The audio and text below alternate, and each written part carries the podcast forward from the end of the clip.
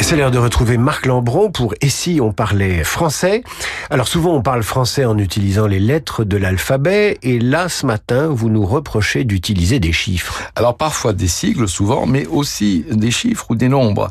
Par exemple, prenons le cas des départements.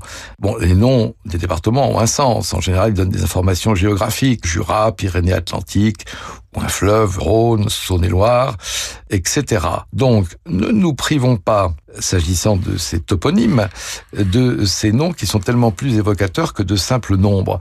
Alors, on parle tout le temps du 9-3. Bon, on dira pas, je travaille dans le 9-3, il vaut mieux dire, je travaille en Seine-Saint-Denis. Non pas j'appelle du 39, mais j'appelle du Jura. Mmh. Euh, non pas je vais en vacances dans le 22, Là les flics, mais non, je vais en vacances dans les côtes d'Armor. Voyez, donc là, autant restituer au département leur dignité géographique plutôt que d'en faire de simples chiffres secs. C'est vrai que c'est un peu bureaucratique, ça fait un peu plaque d'immatriculation.